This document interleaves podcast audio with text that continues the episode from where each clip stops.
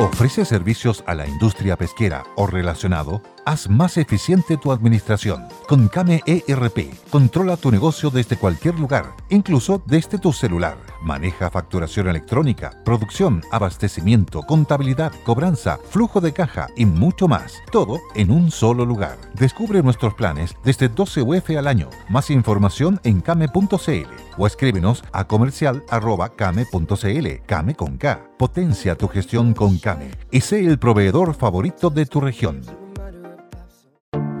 Te invitamos a conocer un lugar mágico, un lugar único, con un paisaje de una belleza que conmueve.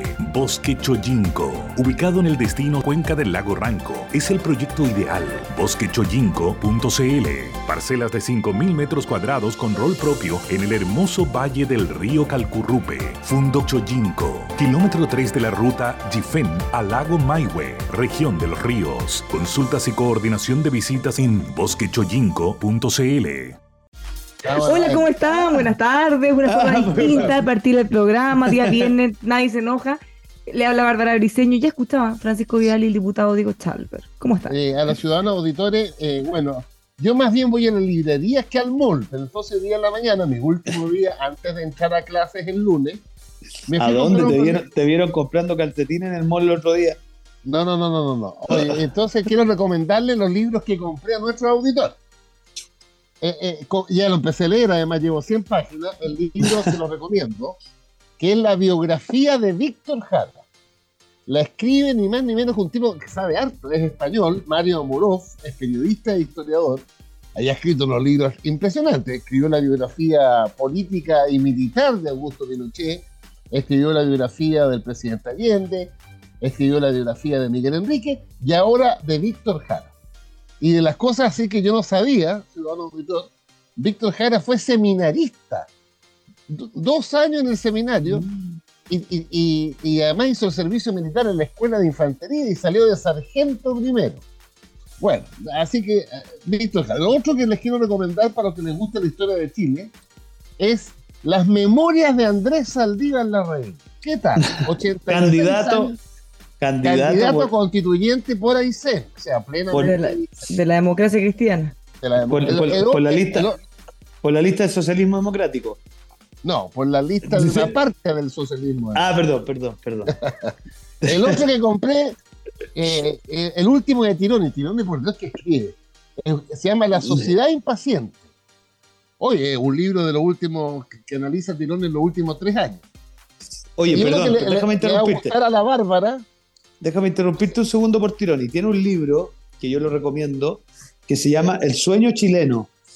Es un libro que es un poquito más antiguo, que habla en el fondo de cómo la modernización capitalista, esto es un hecho de la causa auditores, más allá de los juicios de valor que uno pueda tener, cómo generó una sensación de desarraigo que se ha ido llenando por la vida de la familia y del concepto de nación y de Chile. Y es interesante porque mucho tiempo después yo creo que una de las cosas que explica el triunfo del rechazo es esto mismo, es que en la propuesta de la convención pretendió disputar lo que, la chilenidad como concepto. Y ahí la gente dijo, no, no, momentito, podrá no gustarle a usted tanto Chile, pero yo me siento chileno. Así que hasta aquí llegamos. Ya, eso No, pero mira, cero. eh. Y el último que compré, es que, pero, de- el título ya me interesó. Eh, se llama, cáchense cómo se llama el libro. ¿Son o se hacen las élites empresariales chilenas ante el cuestionamiento ciudadano? Todos no se hacen, eso se lo podríamos decir a muchas personas, de muchos Sí. sectores. ¿Son Solo se se hacen. ¿Ah? Entonces, un interesante trabajo de muchos autores sobre la élite empresarial chilena. Vamos a ver, ahí, aquí va a aparecer el candidato de Chalpe, pues. Eh, Este obrero de la construcción, sutil. Oye, un gran candidato que va a ser primera mayoría en O'Higgins y no es de Chalper. Va a ser de la inmensa mayoría de la región de O'Higgins. Me parece Oye, muy bien. Van a votar, van a votar hasta, hasta los viñedos van a votar por. Va a votar todo. Mira, mucha gente de centro izquierda va a votar por Juan. Los Sí, mismos que le pedían que intercediera, los mismos El que paro le que- camionero. Oye, lo que le salvó, le salvó la espalda a tu gobierno para el paro camionero. Oye, pero. ya, ¿qué- déjame estar ahí nomás. ¿Qué, qué más iba a comentarle yo a propósito del libro? Mira, yo leí un libro que el título es curioso porque da la sensación de una cosa distinta que se llama La revancha de los poderosos. Moisés Naim. Dije, cosa más rara, y lo leí. Y es sumamente interesante porque habla de cómo hoy día eh, después de un contexto de total y absoluta, eh, por decirlo así, fortalecimiento de la democracia, en fin, ahora ha venido una vuelta de gente más autoritaria que se estructura sobre la base Sí. de la posverdad, el populismo y la polarización. Y en el fondo evalúa eh, gobiernos de distintas tendencias eh, sobre esta base, de usar la posverdad para alimentar una polarización que es funcional a que la gente en esa polarización diga, ¿sabéis qué más? Yo no creo tanto en la democracia, prefiero los gobiernos autoritarios. Y eso es súper preocupante porque hay fenómenos parecidos, ¿no? Mucho uso de la posverdad por redes sociales, en fin, para polarizar el país. Así que interesante libro, queridos auditores, La revancha de los poderosos. Bueno, quiero decirte, Charper, que vas a dormir mal, porque lo que acabas de decir está en un libro que también compré en la mañana. Va a dormir mal, va a dormir mal, mire los vaticinios. Yo nunca duermo mal, Vidal. Tenemos livianita el alma. Ya, pero escucha, de Baltasar Garzón, el juez español. Se llama, pero no, es que me, me acabo de acordar de ti, porque mira, mira, Sí, pero Vidal, que tiene llama- que Baltasar Garzón. pero lo que estás diciendo, los disfraces del fascismo. Y él dice lo Ah, Pero que, ojo, no. Mira, cállate, pero escúchalo, escucha. Baltasar Garzón se atreve con un relato valiente en el que transita por muchos de los temas en los que él ha estado implicado y que esconde. Directo o veladamente. Disfraces del fascismo, la cobardía frente a los radicales, los radicalismos intolerantes y populistas, las amenazas extremistas, los favores a los dictadores, la, manipulación interesada de los medios de comunicación, las redes sociales difusoras de bulo, etcétera, etcétera, etcétera. ¿Qué tal? Pero ahí le pasa Pancho, ahí está la gracia, que ser fascista no es patrimonio ni de derechas o izquierdas, es una forma de enfrentar la democracia y el diálogo. El fascista es alguien que cree que la manera de relacionarnos es el insulto, la funa, la confrontación. eh, Sí. Entonces, por ejemplo, y, y yo me imagino que Garzón ojalá hubiera tenido la misma vehemencia y entusiasmo para enfrentar a los Castro en Cuba o para enfrentar al señor Chávez en Venezuela. Entonces, eso, eh, al final en esto uno no puede tener anteojera para un lado, ¿no? Ah, y yo en Sí. eso, fascista, razón, es- el, el- el fascismo una, es una conducta. Exacto, una manera Claro, de ser. está más yo- asociada la historia a la, a la ultraderecha, pero, pero pu- puede haber un fascismo rojo también. Pero a ti te parece que el nacionalsocialismo alemán era algo de derecha? Yo creo que hay una mirada histórica bastante antojadiza, porque el nacionalsocialismo, mire la palabrita, por auditor, es una expresión del socialismo, no es una expresión del libre mercado. de su- Entonces, pero, ojo con eso. se quedaron en el título nomás. pues. Lo que pasa es que No. si es malo, es de derecha. Claro, No, porque en el fondo es ahí- que lo- lo- lo- en los grupos económicos alemanes fueron aliados de Hitler, los financiaron No, desde pero el eso- principio. Pero ojo, pero los grupos económicos no son necesariamente aliados de alguien que por su ideología política, también lo hacen por algún interés distinto a veces. Pero mira, más allá de eso, yo creo que lo que vamos a coincidir Están todos los colocando a la reina aquí discutiendo historia. No. Eh, eh, Hitler llegó al poder Sí, con sí, la sé, ayuda de la derecha alemana, que le bien, puso los votos que le faltaban en el parlamento alemán. Pero Vidal, no ese es el punto. El punto es que la doctrina política que sustentó al nacionalsocialismo difícilmente puede ser calificada como una doctrina de derecha. po, ¿ah?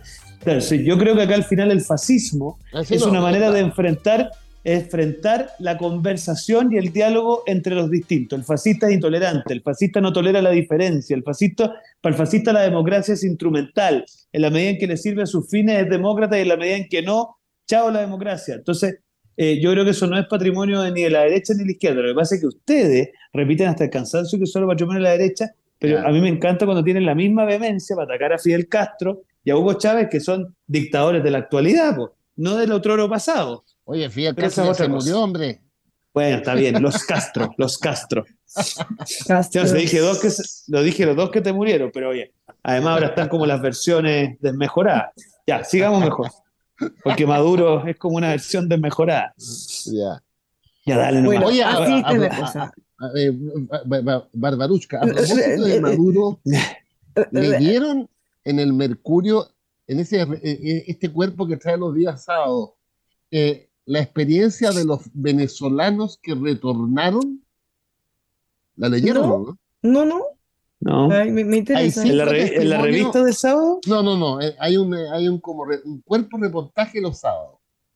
Que, cortito, cuatro páginas que vienen entrevistas. Bueno, el, el sábado pasado eh, hay cinco eh, historias de, de venezolanos que estuvieron en Chile y volvieron a Venezuela. Eh, y están sorprendidos porque es, es un- es un país de contraste hoy día. ¿Mm? Muy raro todo lo que pasa en Venezuela. Ya, pero ¿qué, pero qué es lo que contaban ellos? ¿Que, ¿Con quiénes se encontraron? ¿Está todo ejemplo, peor? ¿Alguien en- mejoraban que algo? que en al- que en algunas zonas de Caracas eh, el supermercado está lleno y en otras no hay nada. Por ejemplo, que, lo- que la inflación eh, es una cosa increíble. Eh, y, y- y algunos de ellos decían que el Maduro, entre broma y broma, y a través de la represión, la detención, la violación de los derechos humanos, se mantiene. Sí. Fíjate Mucho que más ahora, tiempo del que todos hubiéramos esperado. ahora eh, hay elecciones presidenciales, no sé si vieron hoy día, parece que en el Mercurio de la Tercera, los, los- los líderes de la oposición, que son dos conocidos, Guaidó y la esta mujer, que se me olvida el nombre, que siempre estuvo en primera fila. María. Cocha, María, Marina Eh, Cocha. ella, ella, ella, ella. ¿Cómo es la? Sí, y, y- y aparece un, un ciudadano nuevo, uno, un- uno outsider. digamos. Pero bueno, me acordé porque me, me llamó la atención la- estos cinco testimonios de venezolanos retornados, por así decirlo. Ah, Ya que estamos hablando de dictaduras y países terribles, vi que Lautaro Carmona defendía a Ortega, de a Ortega de Nicaragua, que fue po. elegido legíti- legítimamente. ¿Qué le pasa al Partido Comunista? ¿Por qué se hacen eso? Ahora uno entiende por qué ustedes se llaman socialismo democrático, que debería Claro, ser, que debería claro, ser una es obviedad, que, pero eh, parece que no es tan obvio. Ortega la primera vez, Ortega ha sido elegido dos veces democráticamente. Ya, pero sí es, o sea, Eh, esa- pero eso el es problema, entrada, pero el, el problema de Ortega es que le gustó tanto, esta es mi opinión, que empezó a reelegirse, cambió la constitución y hace una dupla con su señora. Entonces, eh, para los que apoyamos la revuelta sandinista eh, del 79, en la lucha contra Somoza, Or- Ortega es un fraude. No, pero espérate, po, esa, esa es la nueva Pero- manera de los dictadores, po, porque mira, el dictador de estos tiempos, Bárbara, tiene una manera de operar que es la siguiente, que se dice demócrata, pero que no actúa de manera democrática. Y una vez en el poder, dice que hay ciertas élites o ciertas estructuras heredadas de las élites que se plasman en las constituciones, en las democracias, que hay que derrocar. Y por lo tanto empiezan a cambiar las constituciones, empiezan con procesos refundacionales, siempre bajo esta idea de que alguien le impide a él hacer lo que el pueblo lo mandató. ¿Te fijas? Y ahí van socavando la institucionalidad democrática, dicen, no he podido lograrlo porque me lo han impedido, me tengo que reelegir. Entonces empiezan en una escala autoritaria que se construye bajo un manto de legitimidad democrática que no es real. Porque en estricto rigor siempre se tuvo la vista ir socavando y corriendo los frenos a contrapeso, pero se, se viste como una especie de, de una cosa media hidalga de aquel que busca vencer resistencia a su plan transformador. Ese es el rollo. Y este libro lo, lo describe con muchos ejemplos y muy interesante. Entonces, y ojo, y es interesante porque lo dice tanto del presidente de Nicaragua o de Chávez, y también respecto de discursos que ha dado, por ejemplo, el presidente Trump en su minuto. ¿Ah? Eh, porque en el caso de Trump no eran quizás las élites económicas, pero eran los medios de comunicación que le impedían y no sé qué. Siempre hay alguien se le, siempre hay un, siempre hay enemigo. Claro, que siempre hay un atacar. enemigo que te impide hacer lo que el pueblo te pide y por lo tanto para poder lograrlo tienes que socavar al enemigo y, el- y eso te da pie a ir socavando la institucionalidad democrática. Es bien entretenida porque el modus operandi es exactamente el mismo, independiente de cuál es la ideología que usted lo sustenta, que no estaba muy lejos de la convención constitucional, ¿ah? dicho sea de paso, era el mismo argumento. ¿ah? Eh, por eso votamos rechazo algunos en este programa. Sí. Yo voté a otro- para reformar. Ya, vamos, Barbarilla.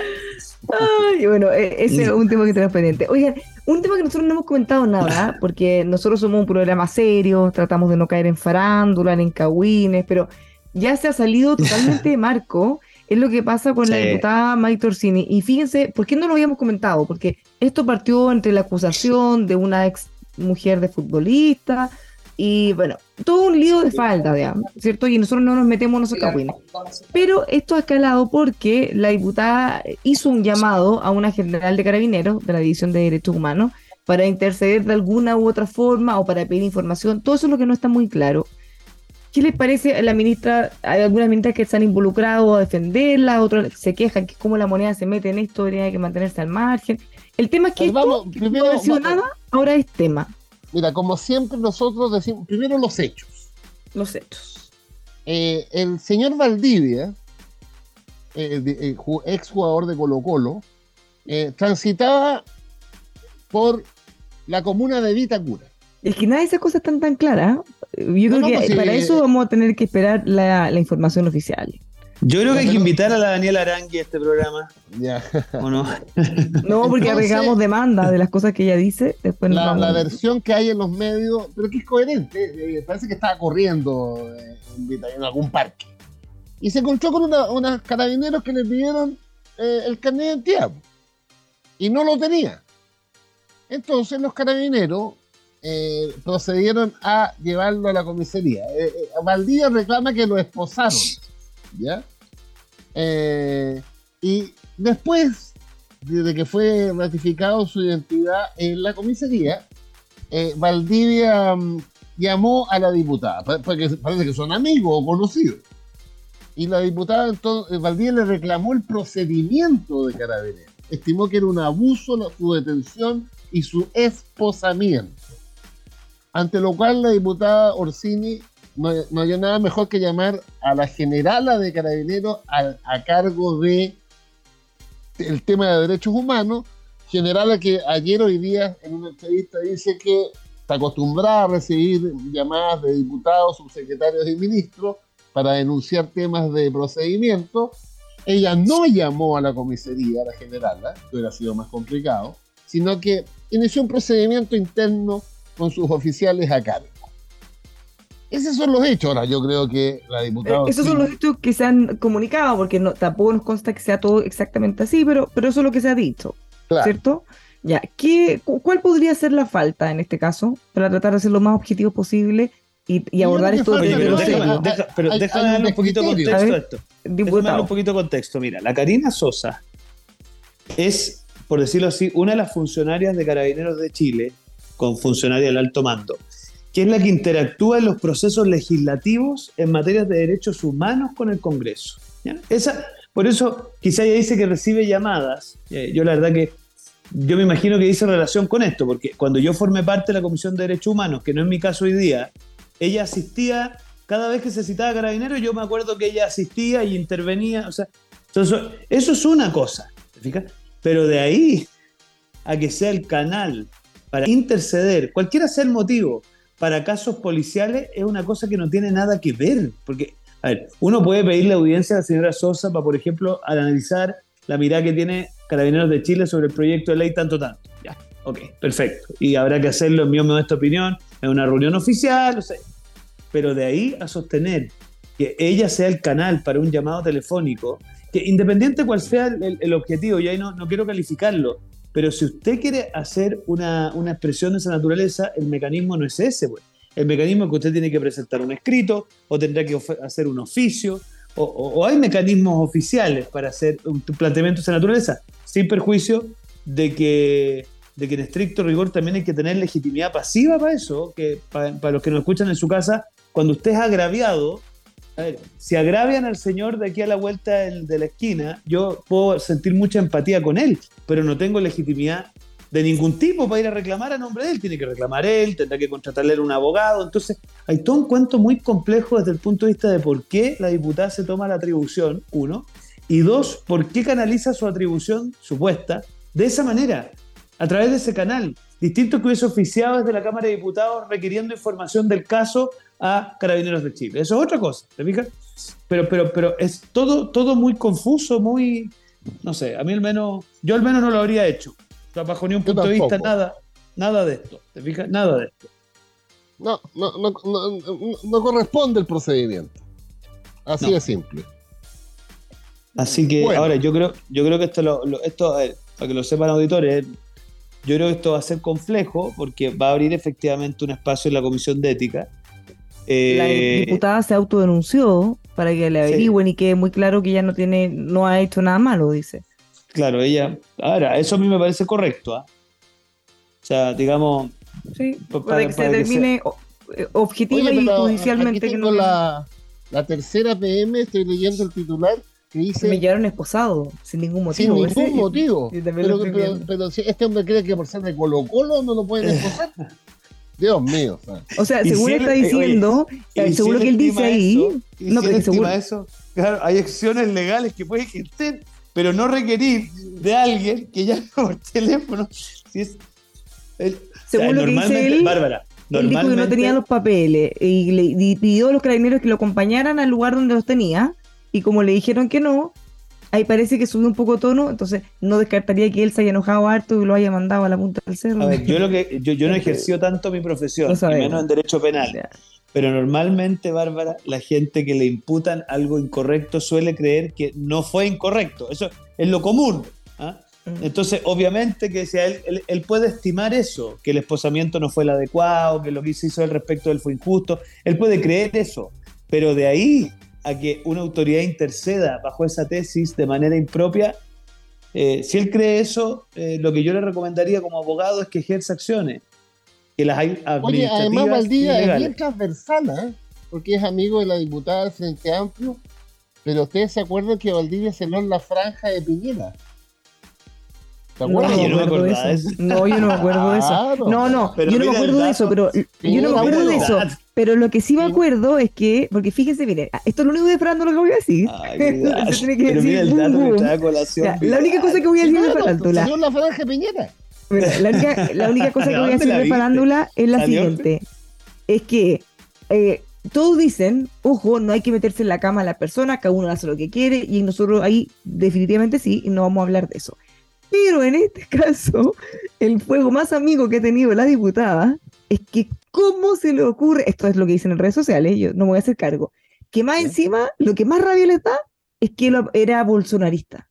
Que cómo se le puede ocurrir a una progresista admirar a un bolsonarista, que no sé qué, y ahí se arma un escándalo de su fuego. ¿Valdivia es bolsonarista? ¿Viste que Valdivia tenía Bolsonaro. razón? Oye, Bueno, pero... eh, Pero ¿qué tiene que no? O eso es una que sea bolsonarista según las redes sociales no significa que haya salido de la franja de Piñera, no me consta eso. No pero, eh, ah, ¿Qué Yo tiene que de- ver una cosa con la Yo otra? abuso de mi buena memoria. En Piñera 1, en Piñera 1, A ver, voy a en la buscar el franja de. Piñera aparece Valdivia apoyando. Ahora, si además es bolsonarista, me, me cae, pero me, me clava perfecto. Ay, Vidal, ¿cómo va a decir una cosa como esa, hombre? La mayoría de la gente de la centro derecha es crítica de Bolsonaro, siempre metiendo el Mire, veneno. pa- pa- paren todo, paren todo. ¿Cómo, cómo, cómo, Ay, cómo? Miren, La que Jacqueline miren, Rieselberg fue a ver a Bolsonaro. Está bien, está abrí bien. una nota, miren, fíjense, abrí una nota Oye. y la, la abrí y después me- se desapareció en el Dínamo, se desapareció, dice ya no existe. Ah, no, aquí está, miren. ¿Te preocupas por tu familia? Entonces, ¿por qué darles solo huevos ordinarios cuando pueden disfrutar de lo mejor? Eggland's Best, los únicos huevos con ese delicioso sabor fresco de granja, además de la mejor nutrición, como 6 veces más vitamina D, 10 veces más vitamina E y 25% menos de grasa saturada que los huevos regulares, además de muchos otros nutrientes importantes. Así que, dales los mejores huevos. Eggland's Best, mejor sabor, mejor nutrición, mejores huevos. Chile lo pide a gritos. Jorge Valdivia entra de lleno a la campaña de Piñera hablando de delincuencia. Ah. Esto fue el diciembre del 2017. ¿Qué ¿Pero qué tiene que ver? ¿Qué tiene que ver? El único, lo único que ya, no, no, oye, nos fuimos al chancho, ya. Estamos puro, ¿Sabe qué más, puro franduleando. Ponga No. la, la- mira, ponga la cortina que quiere. Nos vamos, nos vamos a la pausa. que quiere. Vamos a la pausa. Se cancela que- la farándula en este Ah. programa. Nos vamos a la pausa. Adiós. Ya está. Le damos la bienvenida a Safe to Sell, la primera y más confiable garantizadora de facturas del país. En tiempo de incertidumbre, contrate su tranquilidad garantizando las facturas de su empresa. ¿Cómo hacerlo? Fácil. Si no las paga su cliente, Telecheque responde. Safe to Sell, la visita a un ejecutivo es sin costo. Los encuentra en telecheque.cl. Texpro, líderes en tratamientos de aguas, presentes en la industria nacional, desde el agro hasta la minería. Gran equipo de profesionales y tecnología necesaria para tu proceso, generando con los clientes alianzas a largo plazo. Texpro, más que un producto, una solución. Búscalos en texpro.cl o llamando al 22 384 9000. A cuatro horas de Santiago, en la región del Maule, te espera Constitución. Extraordinarios paisajes junto al mar y al río Maule. Todo esto junto a una excelente oferta hotelera y gastronomía de primer nivel. Haz tus reservas y conoce más en turismoconstitución.cl. Ven a Constitución, relájate, te vas a sorprender. Digitaliza tus procesos con People Work, el software más versátil y amigable para la gestión de personas. Descubre sus módulos operativos que te ayudarán a optimizar tus procesos como gestión de personas, firma digital, control del tiempo, reporte y análisis. Muchas empresas ya confían en nosotros. Únete a la transformación digital. Conoce más en peoplework.cl o comunícate al más 569 6618 7216 o al mail ventas arroba peoplework.cl.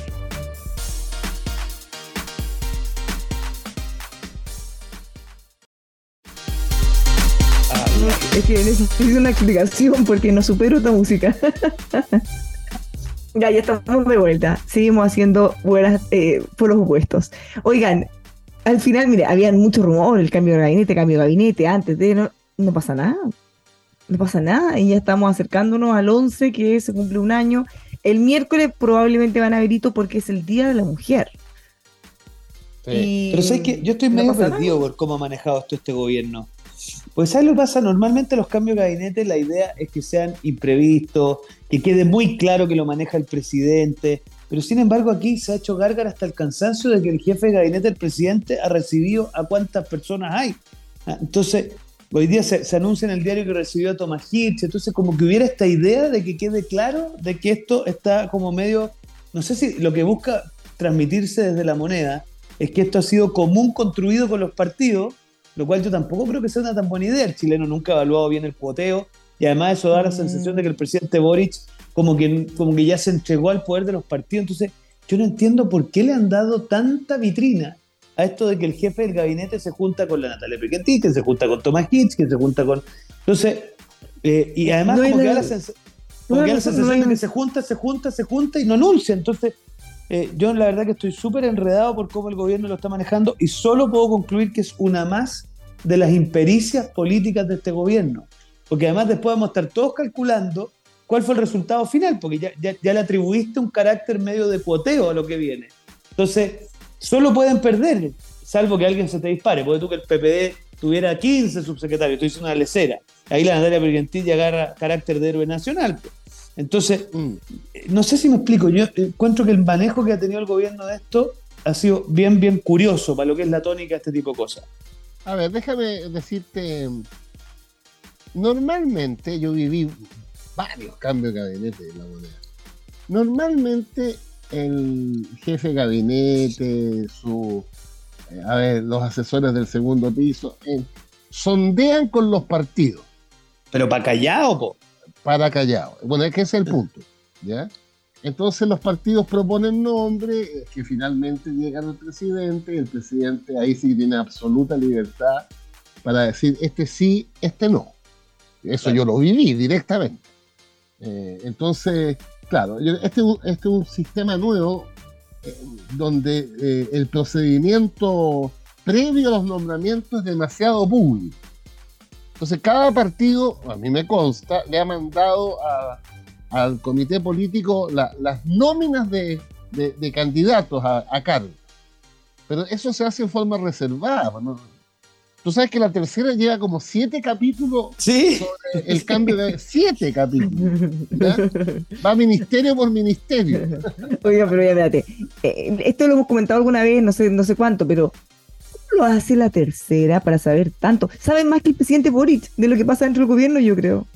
es impresionante. Bueno, esas son las filtraciones. Ya por eso, pero como es el diputado, no es solo que todos sepamos que el jefe de gabinete o ellos se junta con los presidentes de los partidos. Ya poco menos que sabemos que es desayunar, o quisieron, que pensaron. No, pero sabes que no, pero perdón, eso, eso yo no puedo sino suponer, porque tú puedes entender que en actividades más o menos masivas, donde asisten, no sé, 20, 25, es más difícil controlar. Pero cuando ya estoy hablando de una actividad en presidencia, donde los únicos dos que pueden filtrar son las 3, 4 personas que asisten, eh, es porque hay una intencionalidad o de presidencia o una mala contención de prensa en presidencia para que esto se sepa o no se sepa. Entonces, yo no puedo sino concluir que acá el interés del gobierno es que se sepa que está dialogando con las distintas fuerzas, que quizás es lo que quieren transmitir. Mire, nosotros seguimos siendo este abanico amplio desde el PPD hasta ya me perdí para allá a la izquierda lo que hay. Entonces, porque, porque son como 14 partidos, pero, pero, pero yo no lo 10. entiendo. mu- Ah, ya, 10 ya. Bueno, entonces cuento corto, lo que quiero decir es que yo creo que es un error porque le van a meter un vértigo a esto de, de ganador y perdedor. Y, y- y qué partido sacó más y quién sacó menos? Además se ha transformado, yo no sé por qué los presidentas del PPD y el PS cada cierto tiempo nos recuerdan que están subrepresentadas en los subsecretarios. Porque eso ya todos lo sabemos. Entonces toda la pregunta va a ser quién ganó el gallito. Mm. Entonces, no sé, yo creo que es una impericia, querido Vidal, y ya que tú te escuchas más, porque ahora eres del lado de la fuerza que estuvo por la lista unitaria, tú deberías hablar ahí con la gente, tú deberías estar ahí, No eh, deberías, no se eh, sí, orejee más a su, a su gente ahí. Oye, pero sí, es, es un procedimiento distinto a los que yo conocí, por lo menos con Lagos y, y Bachelet. Pero no le pongas distinto a un juicio de valor, te estima correcto, incorrecto. No, es que puede ser una, una decisión de, de que, que los cambios se hacen consultando a la base que sustenta el gobierno. Siempre ha sido así. Pero a mí me gusta más que el presidente quede fuera de, de cualquier em, como sorteo, por así decirlo. Pero bueno, vamos, yo, yo lo que sí creo eh, es que va a ser antes del 11 de marzo. Sí, yo también. Yo creo que, que además tiene sentido, porque normalmente los gobiernos, en mi experiencia, me acuerdo que el presidente Lagos hacía los cambios en enero. Eh, De tal manera que el mes de febrero los nuevos, en vez de irse a la Se playa, enchufaran. enchufaran Sí, y en marzo empezáis ya más, más afiatados. Pero esto va a ser, esto va a ser eh, la próxima semana, y si no este fin de semana. te corrijo porque me, me- me metí a la tercera y mira, ahí hay un cambio de gabinete episodio 7, pero hay otro episodio 9. Así A que ver. ya nos perdimos entre medio. Eh, Julieta Brodsky en Cultura, Crónica de una salida anunciada. Claro. Oh, Y tiene que estar por ahí la 8, que, porque nos saltamos de la 7 a la 9. Tiene, ah, acá está la 8. Los eslabones más débiles de la segunda línea y la aspiración de RD de reintegrarse al comité político. ¿Viste? oh. Mira todo lo que saben. En todo caso, eh, la, la Paula Walker, que fue la periodista eh, asesora de Bachelet, también en el Mercurio, en este suplemento que les digo yo hace como un mes, eh, dijo una frase que es muy cierta. La filtración es un hecho político. O sea, está hecho con intención política, ¿no? No es una casualidad. Sí, una- porque a alguien se le salió. ¿eh? Entonces, Pero Ya, pero eso, Totalmente. eso, te, eso te muestra que hay un problema súper de fondo y que estas dos almas o dos coaliciones están luchando dentro y fuera en on y en off con filtraciones y cosas oficiales porque están haciendo este gallito permanente.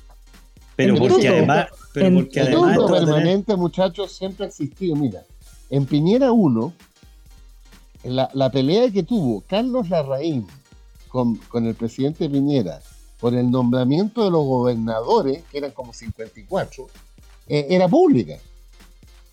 Eh, eh, eh, y, y Larraín alegaba que la UDI tenía uno más, uno más, ¿ya? En, el, en la repartija de los gobernadores de aquel entonces. Y estaba muy enojado Carlos Larraín, que es nuestro polo opuesto alternativo a Chalper, cuando un gobernador de Renovación Nacional nombrado, que se llama señor Stigmayer, Stigmayer, algo así, Ajá. Eh, eh, Piñera lo bajó porque era amigo de Colonia Dignidad. Entonces, había sido amigo de Colonia Dignidad. Bueno, ahí Carlos Larraín puso el grito en el cielo. ¿Ves tú? En todas partes se cuece nada. Ah, pero Vidal, pero mira el caso que saca a colación si este no tiene arreglo. Ya, pero mira, más allá de eso, lo cierto es que hay una gran diferencia, que aquí hay dos coaliciones que compiten separadas en la próxima elección. Entonces también esto está cruzado por cuánto le van a pasar la factura al partido de Pancho eh, Claro, respecto de la decisión de ir separado. Eso también No, es parte, del, agreguemos es otra parte del glamour de la serie. Agre- Agreguemos otra cosa, porque en, el- en un gobierno del presidente Piñera, por ejemplo, la UDI y RN, eh, obviamente que siempre decían el gallito de la supremacía, o quién, es, quién tenía más, o quién tenía más Sí. fuerza, ¿cierto? Ya, pero, pero la UDI y RN en general piensan más o menos lo mismo. Entonces, era solo un tema como de, de Además. gallito de, de poder de partido. Exactamente. Acá el gallito no es solo poder ni cargos, es visiones. Énfasis, énfasis, exactamente. Mucho más fuerte el Estado, más espacio en los privados, por ejemplo, lo vemos ahora en el litio. Entonces, Oye, acá qué la pugna potente es- lo del litio. Qué bueno, a- potente lo acá del la pugna litio. es mucho más profunda porque es de ideas, de visión, de forma de hacer gobierno, no solo de poder, de, de quién tiene más cargo o no. Mm. Oye, muy buen punto y a propósito del, del ejemplo que das, que este gobierno se haya abierto a valorar la licitación privada del- del- de la explotación del litio es una cosa tremendamente potente, por lo que significa para los énfasis del gobierno. O sea, en el fondo, yo- no por nada los comunistas salieron inmediatamente a, a- a refunfuñar un poco, pero si te fijáis, refunfuñan nomás, o sea, no se bajan del gobierno. Eh, lo normal sería para un comunista que esto fuera suficiente para decir, señores, ha sido un placer, buenas tardes. Pero, pero, pero ahí tú te empiezas a dar cuenta cómo efectivamente hay una cosa. Ahora, ¿cuánto era tú que eres bueno para estos Es números? que yo decir- ¿Cinco mil mire. millones de dólares para el fisco eran? Miren, el año pasado eh, tuvimos un superávit y, y en parte muy importante por estos ingresos inesperados del litio, que fueron más de 5 mil millones de dólares. Y, de- y Pero del fíjense, cobre. Sí, pero, pero fíjense que ahora los ingresos del fisco por los contratos de la explotación del litio, solo en enero se dispararon y crecieron más del 520% los ingresos del fisco por este concepto. Claro. Entonces, no podemos dar el lujo de decir, ya, mira, en, en no sé cuántos años más vamos a tener una empresa nacional del litio y dejar Claro. de ganar toda esta plata todos estos no, años no de medio. No pueden. Pero ganaríamos más, están- pues. están jodidos. Ganaríamos más. Pero pues. Francisco, eso, pero ¿de si algún día en la vida, si algún día en la vida se llega a concretar esa empresa y algún día en la vida empiezan a explotar, bueno, tengamos ese debate después. Pero todos estos años entre medio, imagínate, 5 mil millones de dólares solo el año pasado. No, ¿Lo sí, vamos a dejar de ganar?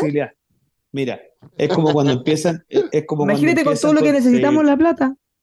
No, y el, y el gasto público chileno. Pero bueno, ya, ¿qué más Que tenemos? se, que se mueve el diputado, que es sentado en la miércoles. Basta. Ah, ¿por Basta qué los, tengo marea- los tengo Sí, mareados? por eso va- van a empezar a bloquear e inhabilitar los videos porque nos marea Ah, por es el que, es que me pone, es que me pone contento cuando este gobierno entra en sentido y en, sentido común. Por eso me No, paro. ¿está- me- me ¿Estás en la sede de Renovación Nacional o de Juan No, en Sutil? este minuto estoy en el ex. No, Juan Sutil, insistes tú en eso. Cuando gane electoralmente vas a dar gracias de que él haya ganado. Pero mira, te quiero decir lo siguiente. A- Además, estuvieron viendo las acciones con la gente de ustedes, a ver cuánto evolucionaban, porque ustedes son accionistas de varias acciones ahí en el PP. Oye, pero Ya. mira, más allá de eso, estamos en el ex Congreso. Estamos en el ex Congreso. Hoy día pasó algo importante, queridos auditores. Eh, Sí. La comisión experta vino a hacer reconocimiento de sala, eh, porque ya empiezan el día lunes. Y yo creo que una buena noticia, porque ya el proceso constitucional comienza.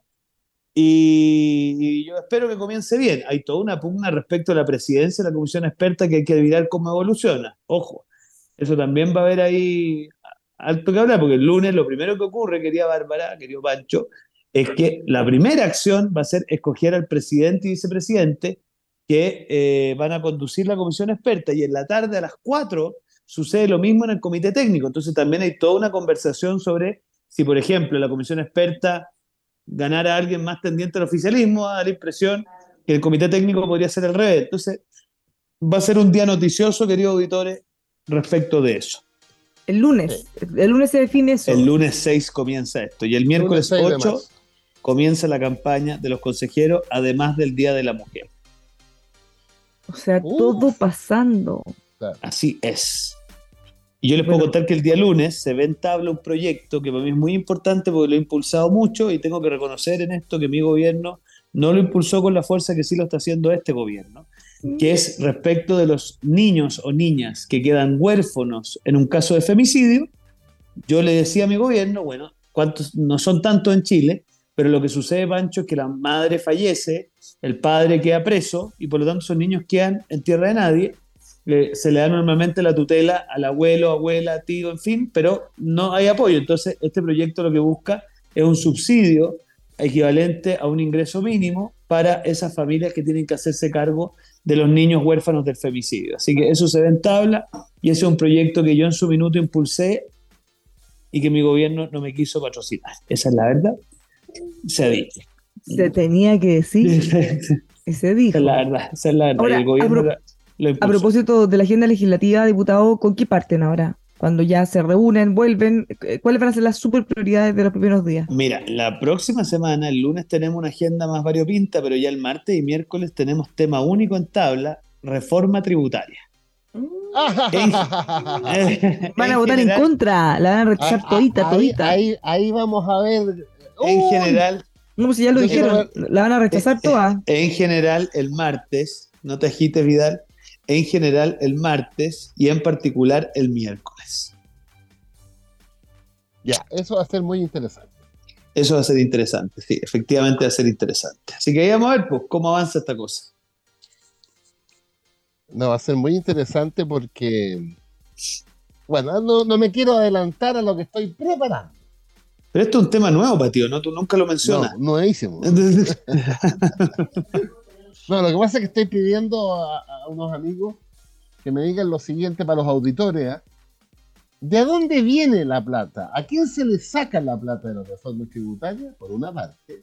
¿Y para dónde va los recursos de la reforma tributaria? Lo que pasa es que el para dónde va es más complicado, porque en Chile y en otros países también hay algo que se llama el principio de no afectación, que es que tú, salvo ciertos no- casos muy específicos, no puedes afectar plata a algo, porque si no generarías un incentivo perverso, que es que los políticos diríamos, para financiar la salud, eh, hagamos un buen impuesto para esto. Entonces, Ya, en- en esa- fácil, en fácil lo que quiere decir el diputado, ya, pero en fácil lo que No, dice no el diputado es que lo que dice el diputado es que uno no puede, para que lo entienda la gente que nos está escuchando, lo que uno no puede hacer es decir, ya, esta recaudación va a ser para esto.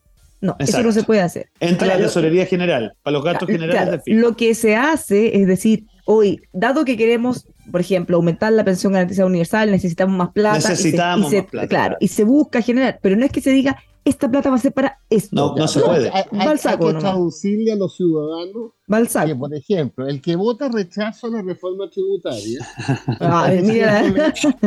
le está Aquí viene diciendo La a dos, Monsen, mi- ya. a dos millones de personas mayores de 65 años, al votar rechazo a la reforma tributaria, no quiere, en su resultado práctico, que la PGU llegue a 250 lucas ahora. Eso es lo que yo- decían, Francisco, de la y- gente que votaba a prueba. Es- le va a negar la salud gratis, no sé qué, y toda la solución. No, y, no- y la gente no le hizo caso. Oye, es peor que esto. Es peor que eso, Bárbara. Nos decían que era imposible tener una pensión garantizada sin una reforma tributaria. Y el gobierno del presidente Piñera, sin ni una reforma tributaria, implementó una pensión garantizada universal. No, no, Así pero que- espérate un poquito. Eso- Así que, así que, espérate un así que. Panchito, pero espérate No, un poquito. no, no, no, no, no, no, no, Entonces, no. A ver, Acuérdate acá que hay el- otras fuentes de recaudación, además de Ya, seguir dale con la otra a la fuente. gente. Oye, eh, en la- el gasto de la PGU se cargó a la reforma tributaria de, de Boric. No, en su totalidad, vos, Pancho. En parte. 3.700, no, 3.700 millones de dólares. Por eso, por eso, ciudadano auditor, Como gasto permanente, tam- bueno, Sí, está bien, dale. sí, mira, eh, escúchame bien. La reforma tributaria original era 5 puntos del producto. Esos son 15 mil millones de dólares. Pero ahora es de 10 mil. ¿Por qué? Porque se restaron los 3.700 millones que cuesta la PGU del presidente Piñera y que se está gastando. Por eso que ahora la recaudación es menor. Y incluso es menor, menor a eso, porque el Marcel le entregó a la derecha, para lograr votos, 1.700 millones de dólares más. Entonces la, la- la tributaria hoy día está recaudando cerca de 10.000 nomás millones de dólares. Pero Sí, mira, pero yo ah, para, como ah, me gusta hacer pedagogía, Ya, hagamos una cosa. El lunes No. debatimos de esto en concreto con los numeritos, porque yo te voy a poder demostrar. Exacto. yo te voy a poder tengo demostrar. como seis ejemplos para los ciudadanos auditores qué significa que la derecha vote en contra de la reforma tributaria. Nosotros ¿A le quién- planteamos al ¿A gobierno. quién beneficia y a quién perjudica? Está bien, pero nosotros le planteamos al gobierno un aumento inmediato de la PGU que no necesitaba ninguna reforma tributaria. Les demostramos que daba perfectamente sin necesidad y no estuvieron disponibles para que dijeras tú lo que estás diciendo. Que la Ya, pero Francisco. Mira, en esa misma Ah. lógica, alguien podría decirle, ¿y por qué no licitan entonces explotación de litio? Y los que voten en contra le vamos a decir que le están Pero privando si a la gente pobre de Por más eso. pensiones y todo. Bueno, aquí- al final aquí- se puede hacer lo mismo. pasa es que- ¿O puedo que- las dos cosas? Es que la izquierda no entiende que pasa- subir y subir y subir impuestos impacta en la economía y eso hace que haya menos dinamismo y por lo tanto al final no, recaudación. no, no, no, Eso no lo van a entender nunca. No, no, porque no, para no. ellos más Yo- impuestos igual más recaudación. Yo quiero impuestos como en Alemania, nada más. Aunque tú no lo creas, en algunas líneas productivas tenemos más impuestos que Alemania. Ya, Ya, pero debatamos de ahí esto, nomás. Luis. Ya. Nos vamos, nos vamos, volveremos. Hay mucho tema, mucho programa más eh, para seguir. Ya, un abrazo, buen fin de semana para todos, que les vaya muy, muy bien. Hasta el lunes. Nos vemos en Estado Nacional. Cuando nos toca ir al dentista, optamos por lo mejor. Elegimos OPH, la clínica dental que cambia la odontología en Chile, donde los profesionales hacen la diferencia. Recupera tu sonrisa en una sola sesión.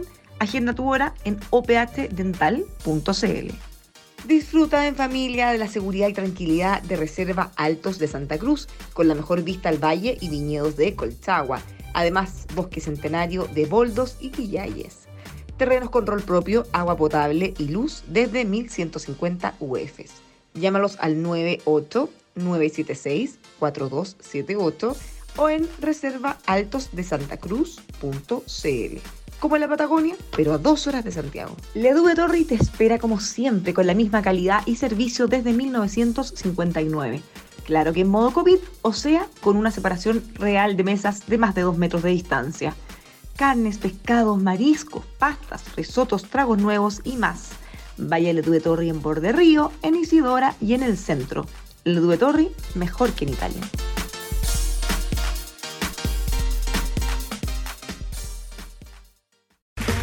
Okay, round two.